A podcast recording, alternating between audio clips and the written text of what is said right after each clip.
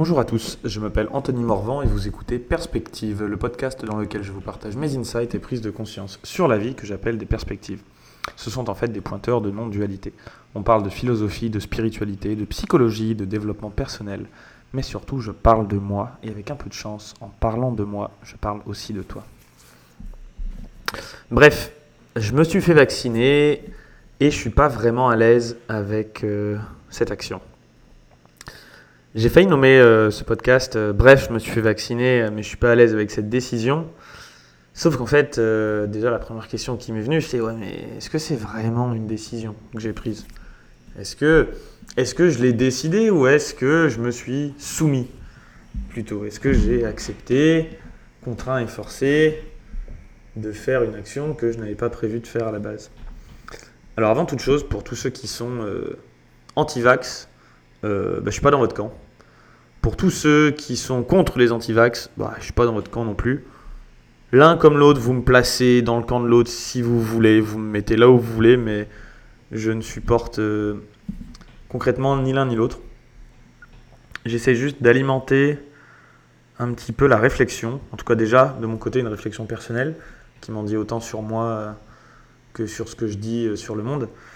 Euh, et de me poser des questions, de me poser des questions. Et, toute cette réflexion et cette envie de faire un podcast euh, là-dessus, chose que je sais être hautement compliquée et qui sera interprétée et qui est une, en sorte un risque. Mais c'est avant tout pour partager un, ressenti, et même s'il y aura derrière quelques rationalisations, je l'imagine. Ce qui m'a vraiment donné envie de le faire, c'est que récemment, euh, bah, j'ai quand même pris la décision donc euh, d'aller faire le vaccin parce que, bah, parce que comme tout le monde, j'étais contraint de devoir faire un test euh, PCR tous les deux jours pour pouvoir aller à la salle de sport, que j'avais prévu de, de, voyager pour aller un peu voir des amis, voir la famille cet été, et que ça s'avérait assez compliqué, qu'à partir de septembre, le test n'allait plus être remboursé. Alors j'ai quand même fait le calcul, à 25 balles le test tous les deux jours on s'en sort euh, à quelque chose comme 400, euh, 375 euros par mois, si j'avais vraiment juste voulu faire le, le test PCR tous les deux jours. Bon, j'ai hésité, je me suis dit, ça fait quand même un budget, mais, euh, mais pourquoi pas? C'est une des possibilités qu'il m'est offerte. je suis libre de faire ça. ou pas. Et, et un autre moment, je me suis retrouvé aussi à discuter avec des amis euh, et, à me rendre compte que en fait ça j'avais le droit encore d'aller boire un verre en terrasse visiblement. Il m'est venu là sans avoir le, pass quoi sanitaire. Et je me suis dit waouh chouette! Et vraiment j'ai écrit putain c'est cool. Et là c'est là où j'ai pris conscience qu'il y avait un problème et quelque chose qui me dérangeait. C'est que au moment où je me suis dit c'est cool je me suis dit attends tu en viens à trouver ça cool qu'une de tes libertés d'avant ne t'ait pas été interdite. Euh, et pourtant, et c'est ça, qui, a été le point de départ de ma réflexion, de me dire waouh, ok, ça me fait penser assez euh, un petit peu au syndrome de Stockholm, cette idée que, euh, bah, que voilà, au bout d'un moment, la personne qui est ton geôlier t'en viens à aimer ces petites attentions, même si globalement l'action euh, qu'elle a sur toi est de te contraindre à, rester dans un, je sais pas si c'est un kidnapping ou, une prise d'otage, euh, de te priver de liberté, mais bon, il y a quand même une relation qui se noue et on en vient à être un petit peu fasciné ou attiré ou même euh, ressentir des sentiments pour, pour cette personne qui est à la base celle qui nous a contraints, nous a agressés. Euh, et le parallèle, ça a été de dire, ouais, attends, je dis, mais, je dis merci et je trouve ça vraiment cool de me rendre cette liberté. C'est dérangeant, c'est dérangeant pour moi parce que je voyais cette, euh, soumission librement consentie à l'autorité, la fameuse expérience de 1000 grammes, où, euh, où c'est des volontaires qui ont été pris pour asséner des chocs électriques à d'autres personnes qui sont en fait des, des, acteurs, et en fait juste une personne d'autorité en blouse blanche qui dit appuyer. Et la personne doit être capable, si, si la personne ne réussit pas une opération mathématique, elle doit recevoir une décharge d'électricité qui augmente au fur et à mesure. Et puis, bah, en plus, quand tu prends une décharge d'électricité, normalement, tu es, es, stressé, tu as de moins en moins de capacité pour réfléchir. Et du coup, au bout d'un moment, ça rentre dans un cercle infernal où la personne, elle se prend des chocs de plus en plus gros et elle se trompe sur toutes les réponses. Et là, euh, les participants, qui sont en fait les, les seuls qui ne sont pas au fait de toute cette expérience, euh, se retrouvent à un moment comme à regarder euh, la personne qui leur dit d'appuyer. La personne juste fait oui de la tête. Continuer, sans rien dire. Et je n'ai plus les stats en tête, mais 70% des gens en arrivent au point d'appuyer sur sur une décharge qui est fatale pour la personne. Alors bon, l'acteur joue, mais, en gros, il joue très bien aussi euh, dans, les, dans les chocs précédents, le fait qu'il est à deux doigts de crever. Il y a cette notion de soumission un peu librement consentie. Ou alors euh, la, euh, helplessness. C'est un peu cette façon de, de la d'accepter de ne pas avoir de pouvoir. C'est un peu, tu sais, quand on donne cette image des éléphants, quand ils sont petits, on les attache à un petit arbre, et en fait, ils peuvent pas le casser, donc ils partent pas, mais ensuite, plus tard, dans les eaux, l'éléphant, il est énorme, et il est toujours attaché à, son arbre, et il croit, puisque quand il était petit, il n'a pas réussi à le casser, bah, il croit toujours que c'est incassable, alors qu'aujourd'hui, il aurait la force de l'envoyer valser. du coup, un peu, sa croyance le fait rester dans cet état euh, de non-liberté pour lui. Il y a aussi... Euh, des rats qui ont été prouvés qu'ils peuvent sortir d'une cage, mais à force de contraintes, de peur, d'agressions répétées, ils se retrouvent à juste accepter leur, destin. Parce qu'en fait, euh, quand il n'y a pas de possibilité d'agir euh, pendant un certain temps, si on ne peut pas agir pour s'en sortir, même si ensuite la possibilité nous en est offerte, ben, en fait, on choisit de ne plus le faire il y a tout un tas d'expériences psychologiques qui ont montré ça, qu'on en vient à être euh, pété du cerveau et à avoir euh, cette espèce de d'impuissance euh, apprise voilà. Ça m'a un peu fait penser à ça. Je me suis dit, wow, attends, est-ce que c'est pas ça qui se passe? Alors, somme toute, ben, je suis ni pour ni contre hein, le vaccin, bien au contraire. Je me questionne et j'ai trouvé ça assez rapide, la façon dont ça a été fait, euh, nous forcer quand même à, le faire.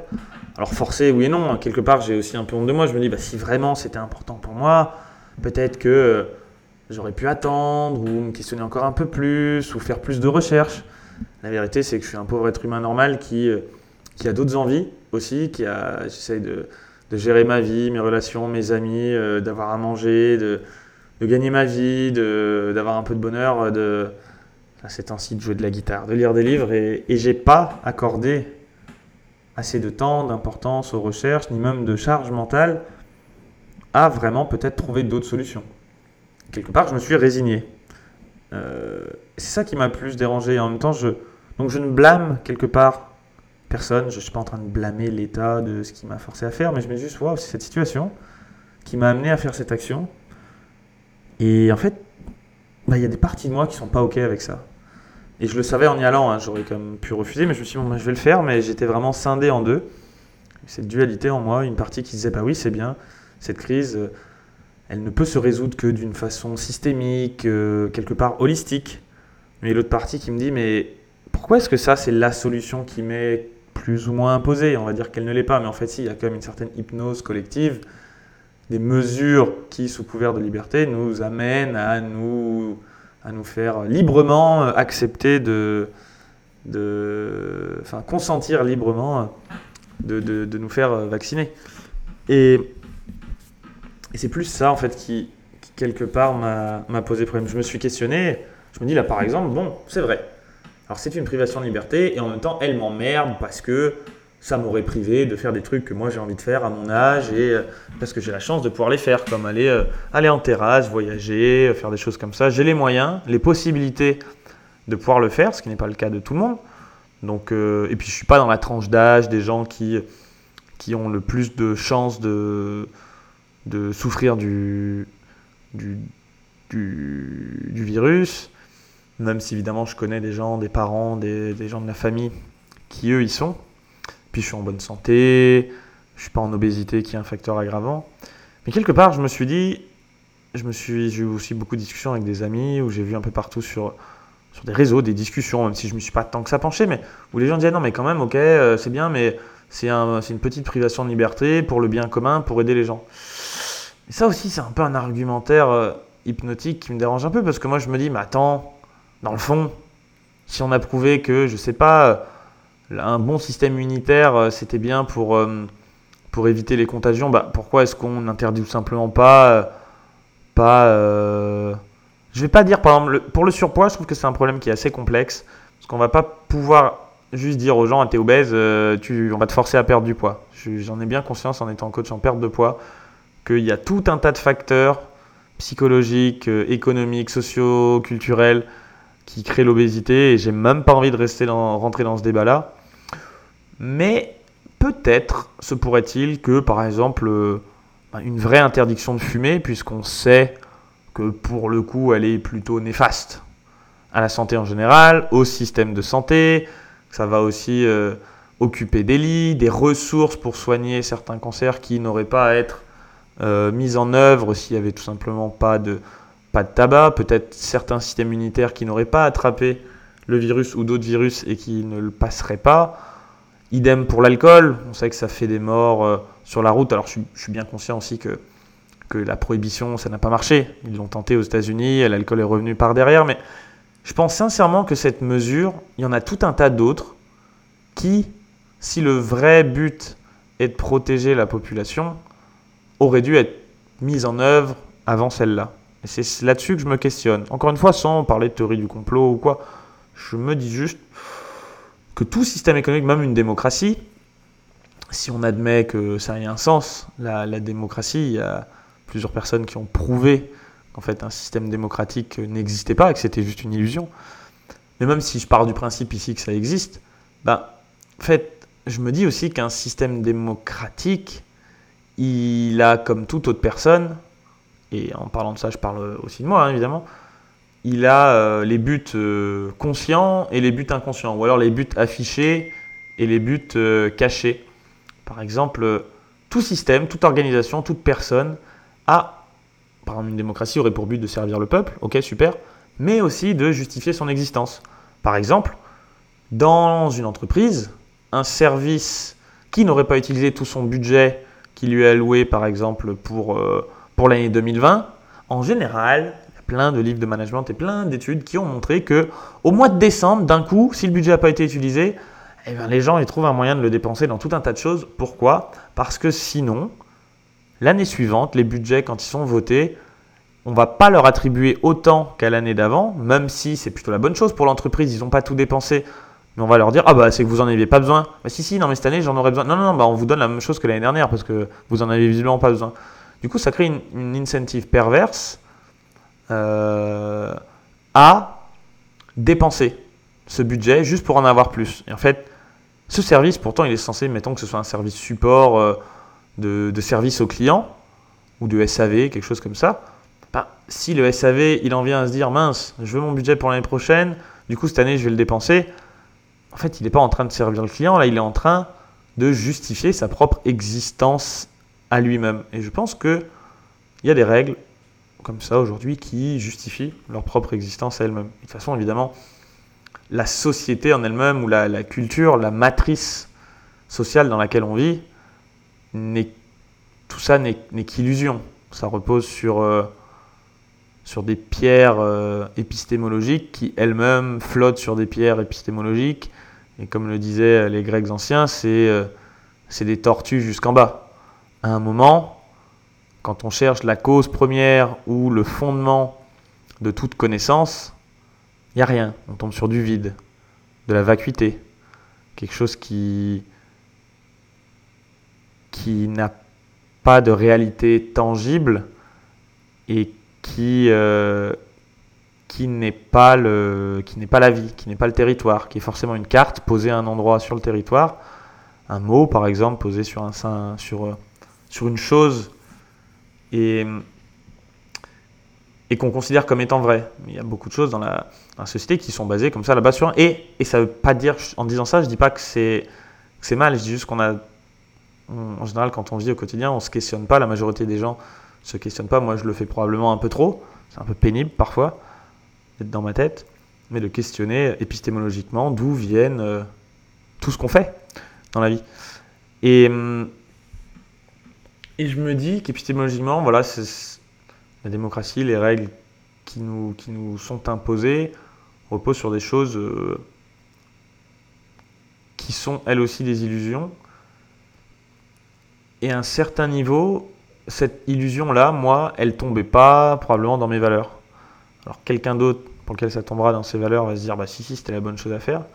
Mais il est vrai que je me questionne et que je me dis, si vraiment le but affiché c'est de protéger la population, je pense qu'il y a tout un tas d'autres choses qui devraient être faites, mais probablement ça servirait moins d'intérêt économique. Et là, je t'invite à revoir l'épisode sur les huit niveaux de conscience de la spirale dynamique, qui peut tout à fait bien montrer à quel niveau euh, de réflexion vont être prises certaines décisions et quels besoins ça va venir nourrir tant au niveau individuel que au niveau euh, collectif ou d'une organisation, d'une entreprise ou même euh, d'un État. Et je te laisserai euh, juge toi-même de, de quel point de vue je me place en faisant cet épisode et euh, à quel niveau j'analyse et, et, juge, on va dire en quelque sorte, le, cette décision de d'imposition, de, en tout cas de très très forte induction hypnotique à contraindre euh, tout le monde à se vacciner, même si encore une fois, je n'ai pas dit que c'était pas forcément la, que c'était pas ce qu'il fallait faire. Merci d'avoir écouté ce podcast en entier. Si le sujet vous a plu, je vous invite à partager cet épisode et à m'encourager en laissant 5 étoiles et un témoignage sur iTunes Podcast. Les témoignages, ça aide à rendre le podcast visible et à faire grandir le nombre d'auditeurs, faire découvrir, euh, grandir la communauté. Je vous dis à prochain, ah, je vous dis à bientôt pour un prochain épisode et vous pouvez m'écrire sur instagram.slash anthony-morvan.com.